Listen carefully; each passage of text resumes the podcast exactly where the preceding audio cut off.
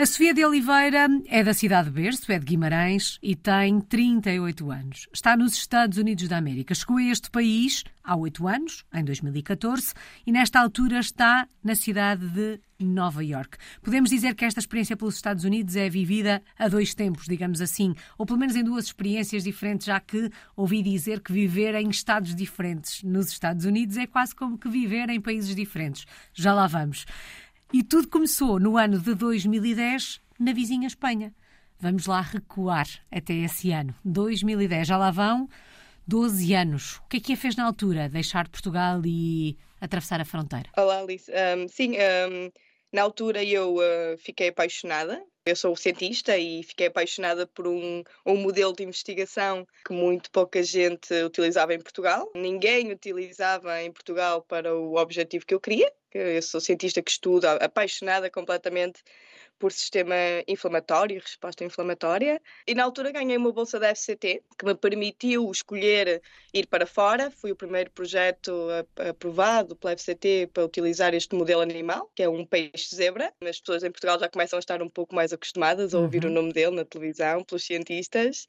E então eu procurei qual era o local mais perto do, do meu país, onde é que existia essa experiência laboratorial, essa experiência de técnica, de, de, conhecimento em utilizar este modelo? E descobri um laboratório super interessante, dinâmico, muito latino, uh, cheio de energia em Múrcia a uma curta distância de 12 horas, 10, 12 horas de carro, que eu podia facilmente aceder a Lisboa quando quisesse. E foi assim que fui parar a, a Múrcia, Espanha, por quatro anos ao laboratório de Vitoriano Molero. E assim começa a escrever esta história de portuguesa no mundo. Mas tendo em conta essa paixão pela ciência, pela investigação, a ideia da experiência internacional era também uma ideia muito presente? Ah, sempre, desde o início, desde a faculdade. Eu sempre me senti uma pessoa mais do mundo. Sou portuguesa com muito amor pelos meus e pela minha terra, mas sempre me sentia uma pessoa do mundo, com curiosidade de, de conhecer. Acho que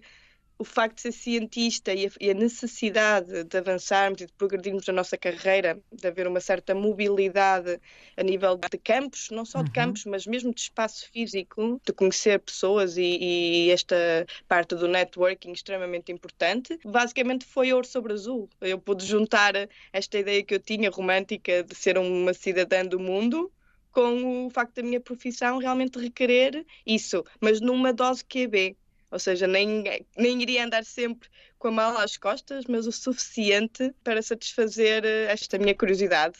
Se calhar, se não fosse cientista, tinha sido, não sei, hospedeira de bordo ou qualquer coisa relacionada com viagens, porque realmente sempre, sempre gostei muito, sempre tive muita curiosidade por outros países e outras culturas. E esta primeira experiência internacional, apesar de ter sido aqui ao lado, na, na vizinha Espanha, veio reforçar, veio confirmar que o caminho que queria seguir era, era este? Sem dúvida. Eu vinha de um, em Guimarães, vinha, sou a primeira geração de, de pessoas que, que foram para a faculdade, que tiveram acesso à educação superior em, uhum. na minha família. Portanto, as posses que nós tínhamos não eram necessariamente uh, comparáveis a muitos dos meus colegas que podiam viajar e ter acesso. Se calhar daí essa minha vontade de querer viajar, de querer conhecer o mundo.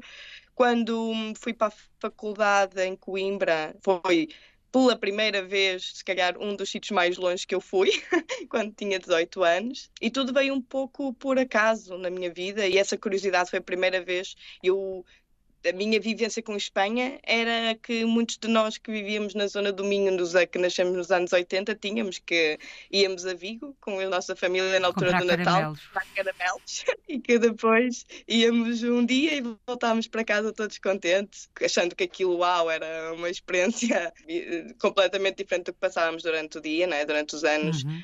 uh, durante o ano, os meses. E uh, foi, foi realmente foi aquela coisa, aquela ideia de pegar no carro, sem, uh, tendo o coração ficando em Lisboa, né, que já vivia com, com o meu marido em Lisboa um, desde 2005. Já vivíamos juntos, ele era enfermeiro no Hospital da Cruz Vermelha e foi deixar o coração em Lisboa, mas partir um, em busca do conhecimento.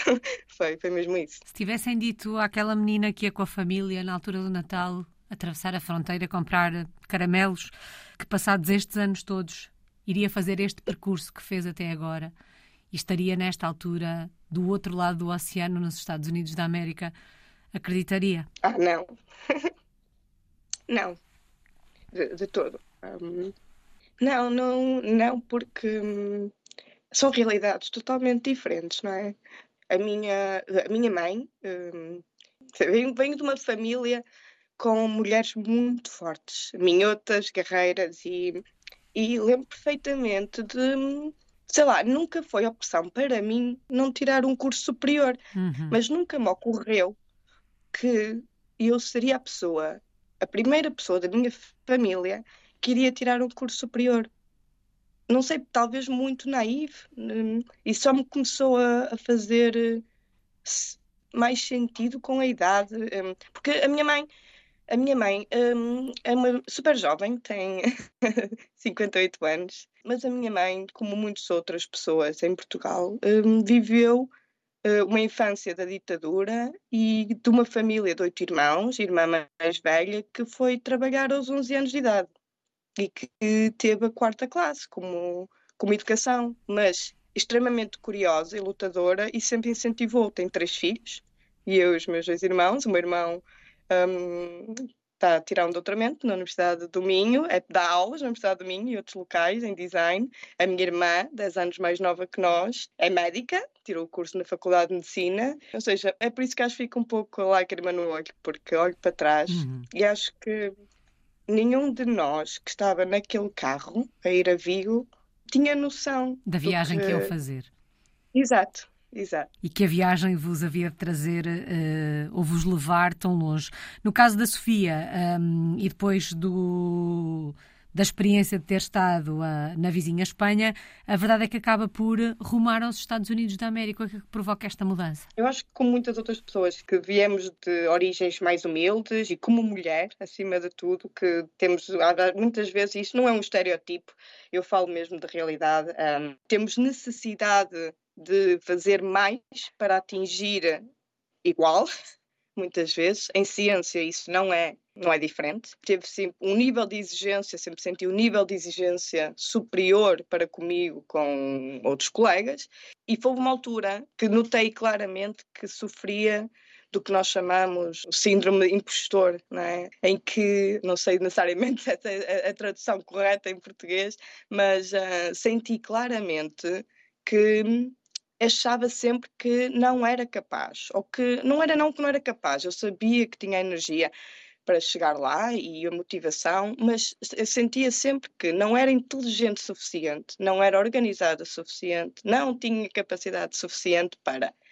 Mas queria muito, queria muito ter ciência, queria muito seguir o exemplo de grandes mulheres que eu conheci no IMM, a professora Maria Mota, Maria do Carmo Fonseca, Carlota Saldanha, Leonor Saúde, com quem eu convivi, com todas elas. Queria muito seguir o exemplo delas. Ter nascido cientificamente neste ambiente desde 2005 permitiu que, como mulher, eu achasse que poderia chegar a liderar uma instituição científica de nível internacional, de excelência internacional, como o Instituto de Medicina Molecular. E isso foi muito importante. Já dei várias entrevistas aqui nos Estados Unidos, já expliquei o quão importante isso foi para mim e é para muitas outras mulheres e jovens cientistas por esse mundo fora. Tive uma, uma benesta que todos os meus mentores sempre acreditaram mais em mim do que eu acreditava.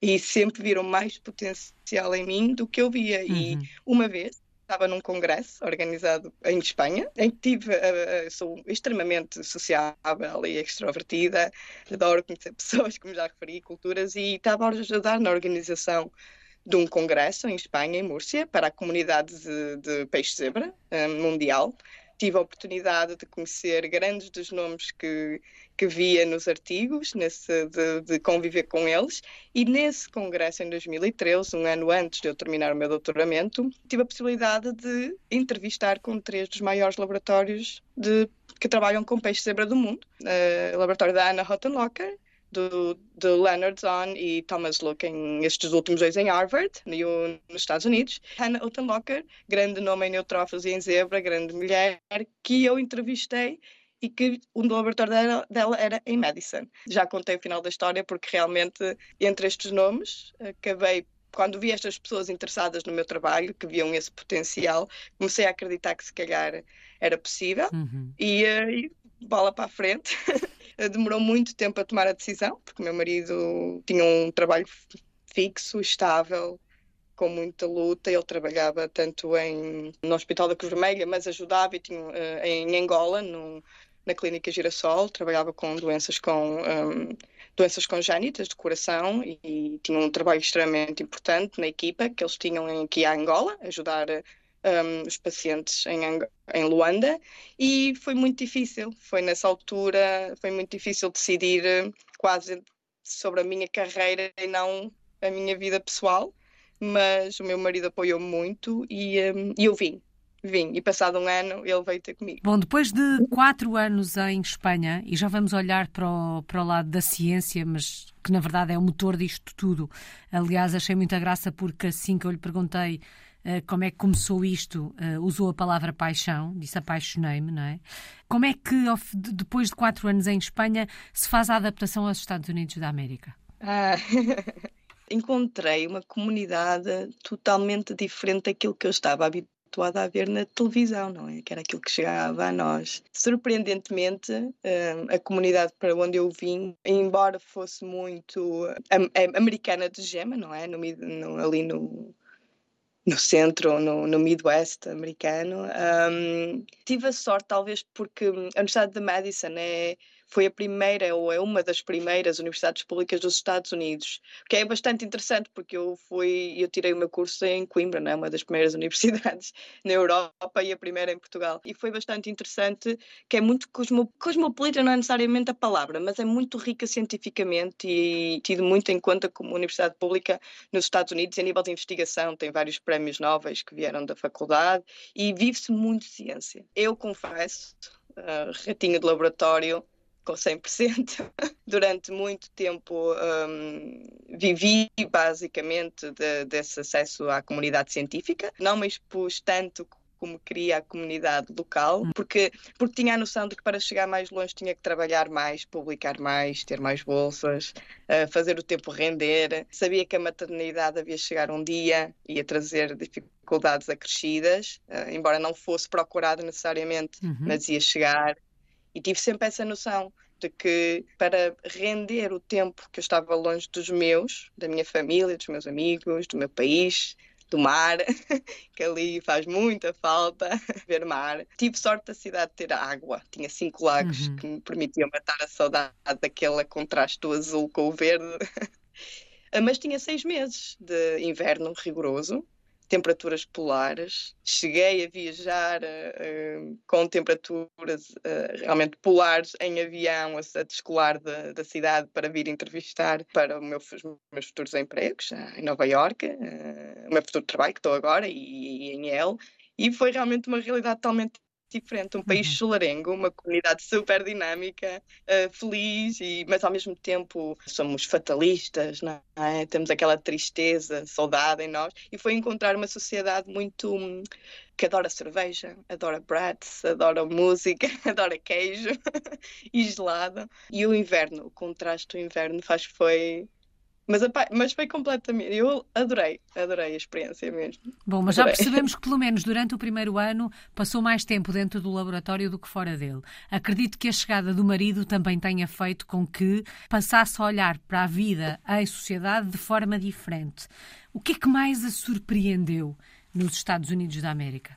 Na sociedade, uma coisa que eu já ouvia falar, mas que achava que não ia ser tão real. Um, um, achei que eu fui extremamente bem, bem, recebida por toda a gente. Às vezes tinha a ideia de que poderia não ser sempre assim, mas não. Vivi com uma pessoa americana de gema durante quase um mês, que ainda hoje uh, minha mãe nos Estados Unidos, que me ajudou a escrever o nome do meu filho. Extremamente afável, uh, carinhosa, preocupada para comigo, em todas as fases que eu, que eu passei nos Estados Unidos. E depois encontrei uma sociedade muito aberta à discussão de ideias, troca de ideias.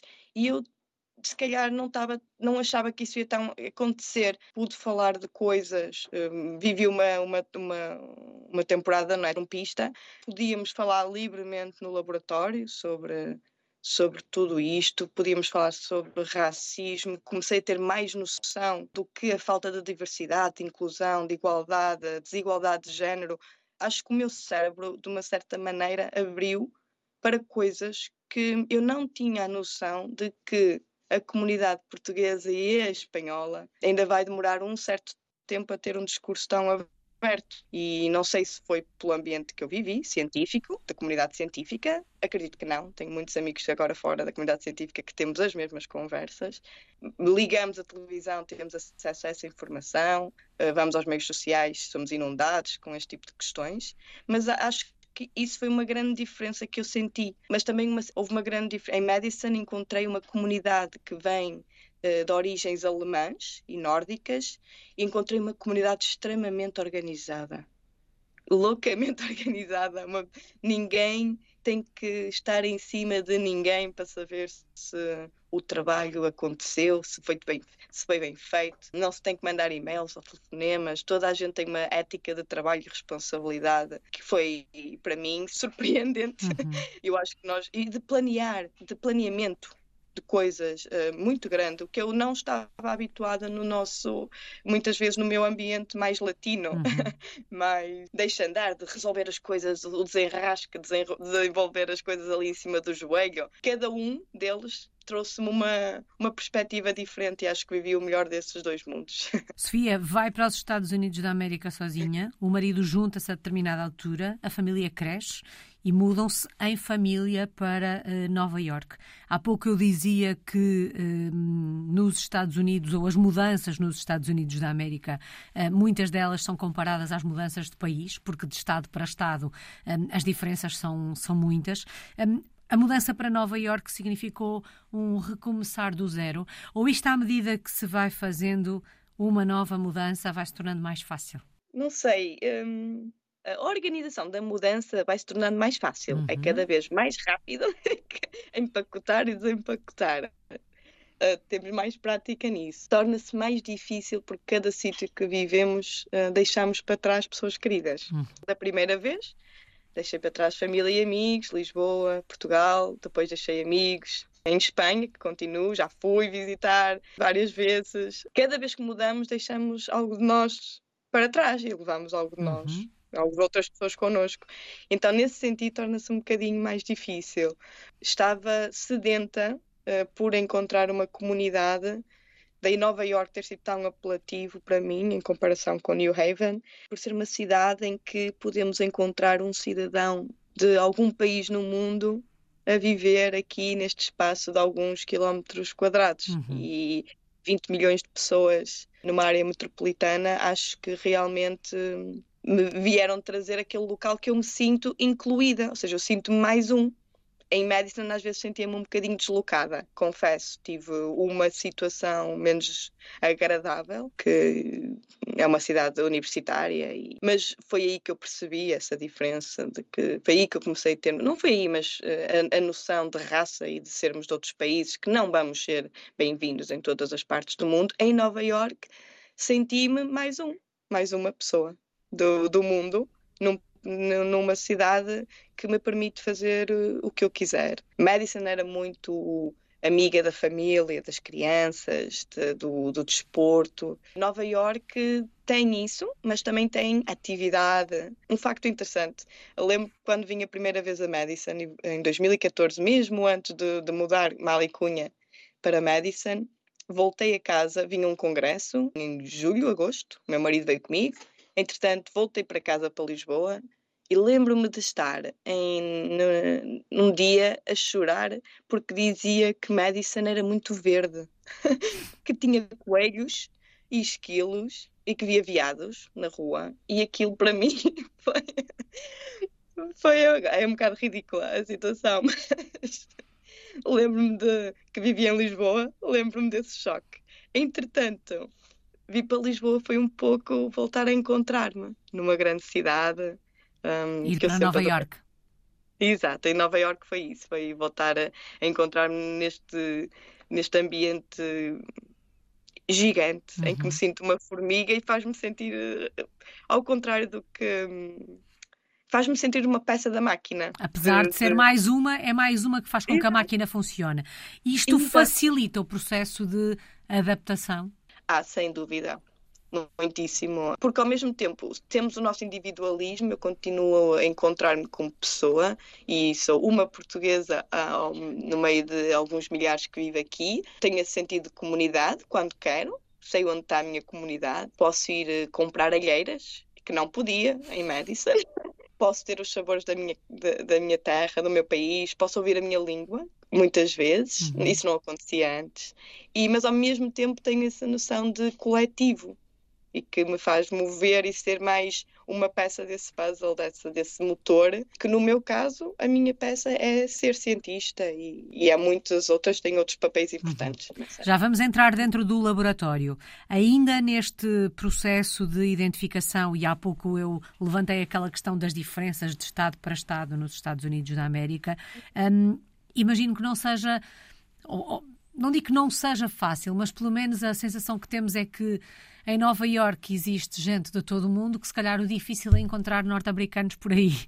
Mas uh, dos norte-americanos que conhece, como é que os descreveria? Por acaso conheço, aqui tenho, conheço americanos que são uh, nova-iorquinos de gema, que nasceram cá, uhum. famílias de cá já de várias gerações, que cruzaram esse Atlântico, vieram, têm origens europeias, vieram da Irlanda, de Itália, mas já há muitas gerações atrás, alguns deles. Portanto, encontrei um, uma comunidade muito diferente do que eu achava. Não sei, eu, eu conheço pessoas que vivem em Manhattan, conheço pessoas que vivem nos subúrbios onde eu vivo, são totalmente diferentes da, do, da, dos americanos que na altura eu conhecia em Madison, uhum. uh, posso dizê-lo. Acho que são mais, são mais ativos, existe alguma coisa, mais energia, existe uma inquietude quase, diria eu, no modo de viver. Uh, acho que deve ser devido à grande cidade, ao ambiente que está à nossa volta. Mas encontrei uh, não sei, se calhar boas pessoas atraem boas pessoas, encontrei sempre boas pessoas que podemos partilhar experiências e ideias. Até à data,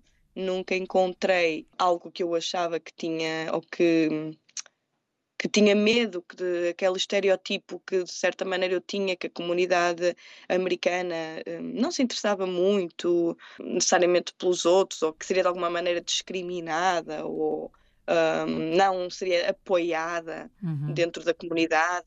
Achei exatamente o contrário, totalmente em Nova York. Mas estes americanos são são algo especial. Eles ensinaram-me coisas que eu não eh, tinha necessariamente um, acesso, ou pelo menos, ou se calhar, tempo para pensar como o amor pela nossa comunidade local. Dar o nosso tempo um, à comunidade local. Vindo de uma família que trabalha muito e que tem pouco tempo para pensar nos outros, né, no sentido de comunidade, porque todo o tempo que tem é de trabalho para subsistência familiar, aqui tive acesso a pensar em comunidade o que é que eu posso fazer para ajudar o meu vizinho, ou o que é que eu posso fazer para estar envolvida mais com a comunidade. E isso trouxe-me, ou permitiu-me pegar em paixões coi em coisas que eu acho extremamente importantes. Uh, já referi aqui várias vezes alguns problemas. Sou uma pessoa extremamente interventiva, tanto no trabalho como na sociedade, a nível de igualdade, inclusão e diversidade, e isso permitiu-me usar essa paixão, por exemplo, na escola do meu filho e ajudar a comunidade a perceber que a diferença ou que sermos diferentes culturalmente, fisicamente, termos ou não algum tipo de, de, de, hum, de incapacidade. Isso permitiu-me permitiu começar a pensar e a mostrar à, à comunidade que às vezes sermos diferentes ou termos algum tipo de incapacidade não faz com que sejamos menos capazes ou que, uhum. se, ou que devemos de estar menos incluídos na comunidade. E isso foi extremamente interessante encontrar aqui, nesta comunidade que estou agora. Foi que não tinha vivido este lado de dar à comunidade, uhum. como, vivo, como vivo agora. Uh, e isso ajudou-me no meu trabalho. Comecei a perceber pessoalmente e comecei a perceber e, e a ter mais poder de escolha de eu não tenho que ser simplesmente a Sofia cientista e mentora de pessoas no laboratório, professora na classe de aula, eu posso ser cientista e posso lutar por causas que são extremamente importantes na minha comunidade e a nível da ciência. E é isso uhum. que eu acho que ganhei essa capacidade de agora distinguir que posso fazer isso. E ganhei o tempo que faltava à minha família, se calhar aos meus, uh, ganhei o tempo ou, ou o poder fazer. E tenho aproveitado muito isso agora. Sofia, falou agora da escola do filhote, uh, o filhote que nasceu aí nos Estados Unidos da América, portanto, esta família cresceu, filho de pais portugueses, a crescer longe de Portugal. Como é que se vai fazendo esta passagem de testemunho? Com uh, muito amor e atenção, não é? Tentámos ir a Portugal várias vezes. Uh, tenho uma ligação com a família extremamente importante. Todas as histórias dele, ele está ele começou a escola ano passado, no kindergarten, e agora está no primeiro ano. Começou, já sabe escrever e ler, e sabe escrever e ler, e sabe ler em inglês, e começou a ler em português, uhum. usando as mesmas ideias que aprendia na escola. Ele tem um amor por Portugal, já me perguntou várias vezes. Eu acho que ele acha que podia viver nos dois países. Como ele tem dupla nacionalidade, eu acho que ele pensa que podia viver nos dois países ao mesmo tempo. Se calhar passar meio ano num lado e no outro era o uhum. ideal. Mas um, é muito interessante. Uh, há um certo dever, de uma maneira, de passar um, valores e a nossa cultura, o gosto uhum. de, de, ser português, mas ao mesmo tempo deixá-lo ser o que ele quer e deixá-lo escolher para seguir. Quando ele quer falar inglês, fala inglês, quando quer falar português, fala português. Acho que tem a ver com criarmos boas pessoas para o mundo, não criarmos necessariamente ou formatarmos alguém Uhum. e um, deixá-lo ser o que quer ser, quando quer ser. E isso tem sido muito importante. Muito interessante foi ele começou a escola, estamos aqui nos Estados Unidos, não conhecemos ninguém e, e por sorte, ou não por sorte, não, coincidência, uma das crianças que calhou na, na turma dele, a mãe é descendente portuguesa, os pais dela, os avós, são de Chaves, uhum. um par de horas de Guimarães, e foi super interessante isso acontecer assim do nada, e, e, e lá está faz-nos ver os, os, pequeninos que somos uhum. e as coincidências do mundo e, e ter essa ligação com, com, Portugal e com, e com os nossos. Tão bom. Ouvir português é muito bom no meio quando se vai levar o nosso filho à escola, não é? E na verdade eles próprios, os pequenitos, um dia destes vão descobrir que podem ter uma língua secreta que só eles falam e mais ninguém fala, por exemplo, se falarem português. Exato, exato. Não, mas é, é isso, eles. Eh, e, e, o Samuel, o meu filho, ajudou muito a sua amiga a começar a ter gosto por português, uhum. por exemplo. Pois. porque já começa a estar mais interessada, porque a mãe é que é primeira geração uhum. aqui nos Estados Unidos, portanto ela agora já começa a ter às vezes um certo interesse mais em algumas palavras e, e, a, e, a, comunicar. Isso é muito interessante ver. Isso significa que a passagem de testemunho que está a ser feita pela Sofia pelo, e pelo marido está a ser bem feita. Bom, vamos lá então entrar no laboratório.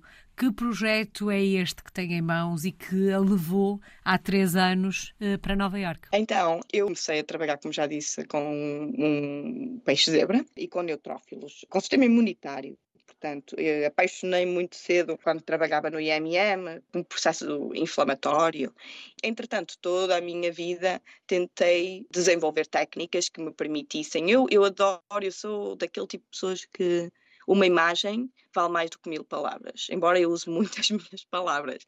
Mas um, fiquei fascinada por um, microscopia, por ter a capacidade de olhar por um microscópio e ver coisas a acontecerem. E neste processo inflamatório já trabalhei com vários tipos, sempre no modelo de, de peixe-zebra, trabalhei com modelos tive acesso a trabalhar com modelos de ratinho e com amostras de humanos, mas o peixe-zebra realmente ganhou um lugar muito importante para mim. E tive a sorte de fazer parte de um grupo de investigadores que começou a caracterizar e a usar este modelo para estudar o processo inflamatório. Entretanto, quando acabei o meu doutoramento, ou e durante o meu, o meu doutoramento, o meu pai uh, teve, quando eu estava a começar a, trabalhar, a sair da faculdade, meu pai foi diagnosticado com, com hepatite C e teve, e teve fazer um transplante um, de fígado. Um, nos primeiros, logo passado um ou dois anos de ter sido diagnosticado. Como cientista, tinha noção de, da gravidade da sua situação clínica e isso abriu-me uma nova curiosidade que foi se eu podia utilizar o meu modelo para estudar um pouco mais doenças de fígado. E uhum. foi isso que eu vim fazer aos Estados Unidos. No laboratório uh, da Hannah Hottenlocker, tive a possibilidade de usar a minha paixão pelo meu modelo e por, por este processo inflamatório e por, pelos neutrófilos, por este tipo de célula do nosso sangue, que combate infecções bacterianas, virais e que nos ajuda a um, curar feridas e agressões que sofremos. Um, basicamente tive essa oportunidade de aplicar em algo que me motivou pessoalmente, algo complexo, uma doença de fígado que causa, que, que afeta milhares de pessoas, milhões de pessoas neste mundo, uhum. e desenvolver esses modelos durante cinco anos. Ganhei bolsas bastante importantes e competitivas. Ganhei uma EMBO, EMBO Fellowship, uma bolsa da EMBO, que é uma, uma fundação europeia que apoia cientistas um, a terem uma mobilidade pelo mundo e a irem aprender coisas noutros países. Portanto, ganhei essa, essa bolsa, que me apoiou durante três anos. Entretanto, o meu trabalho foi reconhecido pelo Cancer Research Institute nos Estados Unidos e comecei a trabalhar num cancro extremamente raro de, de fígado que afeta maioritariamente crianças e jovens adultos, que se chama fibrolamellar carcinoma. E este tipo de cancro é extremamente raro e tive o apoio para um, estudar também doença de fígado gordo destas fundações.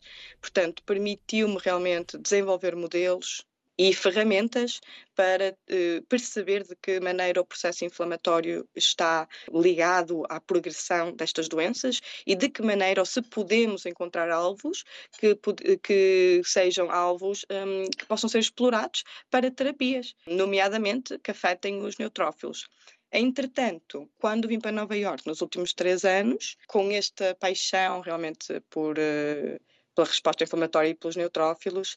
Já publicámos, ou já está disponível, um dos nossos primeiros artigos que produzimos no laboratório, que é o olhar para a doença de fígado, mas deixar de olhar simplesmente para o fígado e olhar mais para o todo. O fígado é um órgão super importante uhum. para nós funcionarmos, que nos ajuda não só uh, a metabolizar drogas, um, alimentos, que nos ajuda a manter equilibrado a, a homeostasia do nosso corpo, que nos ajuda a produzir imensas moléculas para imensos processos um, sistémicos, nomeadamente a inflamação. Quando algo se passa, afeta tudo. Existe um, um, um, eixo entre o fígado e o intestino e o cérebro extremamente importantes. E é muito importante uh, termos essa noção de que qualquer coisa que impacte, que, que, que, que cause uma disfunção do fígado, vai impactar todo o nosso sistema. Então comecei a olhar de uma maneira sistémica para o todo e então começamos também a usar os nossos modelos de, de doença de fígado, nomeadamente fígado gordo, que afeta 25% da comunidade eh, no mundo em geral e que está a tornar a causa número um para transplante de fígado em todo o mundo. É uma doença crónica, inflamatória e metabólica. Então começamos a ver que sistemicamente existe um impacto nos nossos neutrófilos, na maneira como respondem a uma ferida, a uma infecção bacteriana.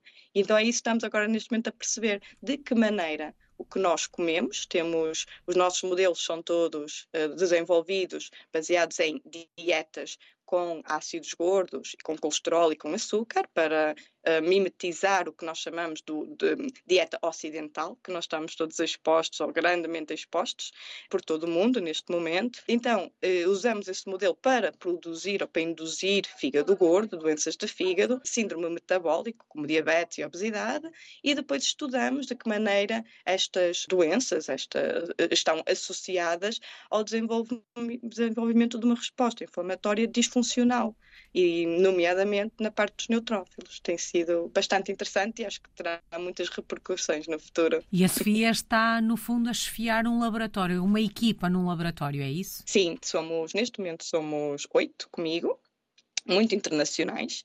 Uh, temos pessoas da Espanha, do Brasil, de Portugal, uh, americanos, nova-iorquinos de gema, com raízes na China e na Grécia. Portanto, tem sido muito interessante criar este, este ambiente laboratorial de estudantes, de pós-docs, de técnicos que, que, estão a ajudar a desenvolver realmente questões importantes um, focadas na, nas doenças de fígado uhum. e também focadas na resposta inflamatória, na resposta dos neutrófilos um, neste processo inflamatório. Sim. Acabamos de ganhar uma bolsa do NIH, que foi super importante para nós. Nos primeiros dois, três anos de vida do laboratório, ainda não faz três anos, consegui ganhar 2,5 uh, milhões. Acho que foi, foi quase como um, pensar pá, se calhar consigo fazer isto. Afinal, até tenho algo a dizer ao mundo e a contribuir. Quando alguém que nós temos em tanta conta como os revisores de uma instituição, como o National Institute of Health nos Estados Unidos, uhum. nos diz que sim, e fiquei no top 10 das bolsas que eles deram nessa categoria, acho que foi a seguir ao nascimento do meu filho, se calhar, dos melhores momentos da minha vida. Muitos parabéns por isso. É o reconhecimento de uma enorme paixão que se consegue perceber pela voz e o reconhecimento também do trabalho uh, desenvolvido. Mas ia eu dizer que o laboratório é um bocadinho o espelho daquilo que é a cidade de Nova Iorque, não é? Esta multiculturalidade uma cidade onde se ouve falar todas as línguas. Não dá para conhecermos a cidade toda, mas ia-lhe pedir dois ou três locais, podem ser os seus preferidos, onde nos levaria se a fôssemos visitar. O primeiro local em Nova York que eu levaria seria o meu microscópio, aqui no Einstein, no Bronx. Acho que sem dúvida seria esse o primeiro lugar. Para as pessoas terem a noção, acho que ninguém tem noção de que podemos ver o mundo que existe sobre as lentes do microscópio, principalmente uhum. o microscópio de fluorescência. Esse seria o primeiro lugar. É o meu local favorito. seria esse. A nível social, eu confesso que, como imigrante, adoro a Liberty Island, adoro visitar a Estado da Liberdade. Uh, existe alguma coisa de transcendente cada vez que vou lá com amigos, mostrar ao meu filho o, o museu uh, da imigração é algo realmente impactante uhum. para mim, imigrante, perceber o quão facilitada a minha viagem foi comparado com milhões de pessoas antes de mim, no, séculos, anos, décadas antes de mim, um, quiseram conhecer o mundo. Portanto, eu tive a, mi a minha viagem foi extremamente facilitada pelas tecnologias, por viver neste século XXI, uhum. comparado com pessoas que realmente cruzaram, tiveram que escolher deixar a família entrar num barco, não só porque eu tenho fobia à água, mas realmente uh, perceber o que seria viver num mundo em que não sabemos dos nossos durante meses, às vezes anos. Isso é muito faz-nos pequeninos. Bom, parecem-me duas belas uh, sugestões e certamente que de um sítio ao outro haveria muita coisa para ver nesta cidade de Nova York. Quando olha para o futuro, vê-se nesta cidade durante mais alguns anos? Vejo, vejo, gosto muito. Acho que todos nós procuramos aquele sentimento de casa. Tenho muitas saudades da minha família. Cada vez que vou é cada vez mais difícil vir embora, uhum. entrar no avião. É? Mas cada vez que pôs o pé, não é? A sair do avião e pôs o pé nesta terra que me acolheu, também sinto que sou bem-vinda e sinto que esta terra me deu a condição ou o apoio de eu poder continuar a sonhar e a, vive, a sonhar e a viver a minha paixão por uhum. ciência que não aconteceu noutro sítio. E isso é muito importante porque eu, para além de ser portuguesa, para além de ser mãe, filha, irmã, esposa, sou cientista e preciso, precisava disto. Faz parte de mim, eu preciso disto para viver. Se não fosse isto, se calhar encontrava o sentido de desenrasco português, encontrava, seria feliz a fazer muitas outras coisas, tenho a certeza. Mas. Um, não seria tão feliz, é, certamente. Não seria tão feliz, exatamente. Pia, saudades do nosso país. Já percebemos que em Nova Iorque vai conseguindo matar as saudades gastronómicas. Eh, de que é que não consegue matar saudades? De que é que sente mais falta do nosso país? Ai, a praia. é a praia é aquela sensação de meter os pés na areia. Quando, quis, quando vivendo em Lisboa era fácil. Um, sentir os, o. E aqui, aqui em Nova Iorque, eu sei que é um bocadinho estranho pensar, mas está, está em Nova Iorque e há mar por todo lado. Uhum. Não é a mesma coisa. não é a mesma coisa. Mato não é aquele cheiro, uh, não tem o nosso cheiro a mar. Mas não sei, há algo no meu mar do outro lado do Atlântico que é diferente uhum. do mar que eu tenho aqui. Um, isso faz muita falta. Faz-me muita falta Pá, eu adoro comer. adoro comer. Se calhar é por isso que eu trabalho com dieta. Faz muita falta, às vezes, uh, aquela coisa do, de saber que, hum, que posso vir a qualquer lado e que vou poder saciar os meus desejos da minha comida uhum. portuguesa que eu cozinho imenso em casa. Aqui facilitou. Uh, vi para, para, para Nova York facilitou porque tenho acesso a lojas portuguesas com produtos portugueses. Há restaurantes portugueses aqui, portanto facilitou muito.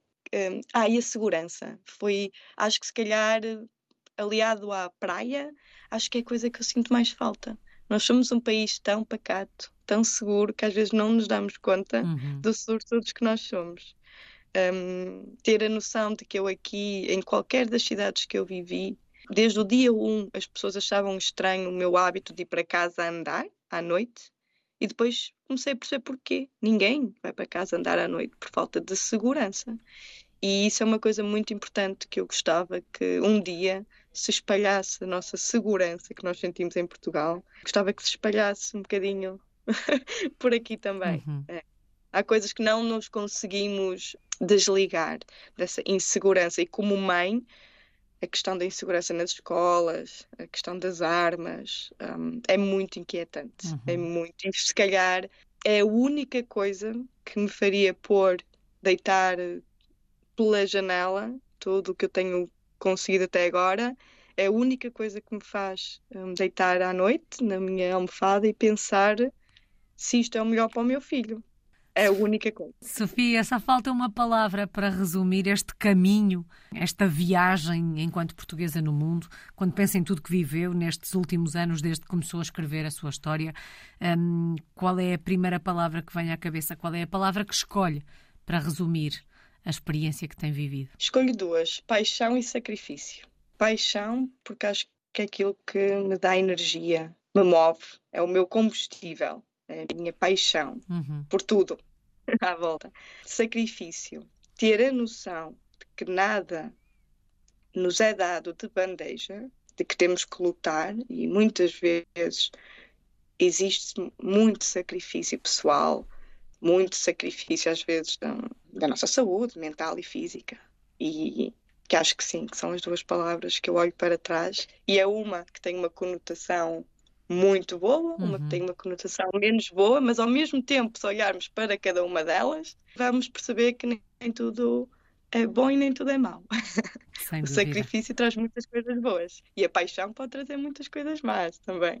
Porque, na verdade, às vezes, para se levar a cabo esta paixão é preciso fazer alguns uh, sacrifícios, mas só com esses sacrifícios é possível, não é? Fazer este caminho carregado de tanta paixão.